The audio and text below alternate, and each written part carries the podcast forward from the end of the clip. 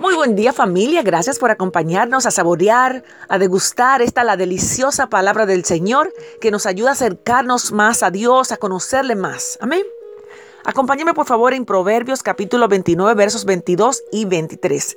Leemos en el nombre del Padre, del Hijo y del Espíritu Santo. El hombre iracundo provoca contiendas, el furioso a menudo peca, la soberbia del hombre le acarrea humillación pero al humilde de espíritu lo sustenta la honra. La reflexión para esta mañana, el siervo. Ponga atención, por favor. Dice una antigua fábula lo siguiente. Llegó un siervo a una fuente cristalina de aguas y vio en la limpia superficie de ellas sus largas y delgadas piernas, a las que a la vez veía sus, sus hermosos cuernos dibujados en la imagen es verdad lo que dicen de mí, exclamó.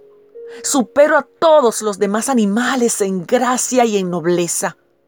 ¡Qué majestuosamente se levantan mis cuernos! ¡Wow! Pero qué feos y delgaditos son mis pies. En eso vio salir del bosque un león. Pies, ¿para qué te quiero? Y en dos saltos se pusieron fuera del alcance de su adversario. Pero cuenta la fábula que, acertando a pasar en su precipitada fuga por una limitada espacio entre la cerca, sus cuernos se enredaron en la maleza y el león le dio alcance y lo devoró. Los pies que tanto despreciaba antes lo salvaron, pero los cuernos en los que tanto se enorgullecía lo perdieron. ¡Wow! Cuán cierto es que generalmente nos perdemos por aquello que nos produce orgullo. Cuando nos sentimos superiores, tenemos o tendemos a ver como inferior al humilde. Y un gran error, ¿eh?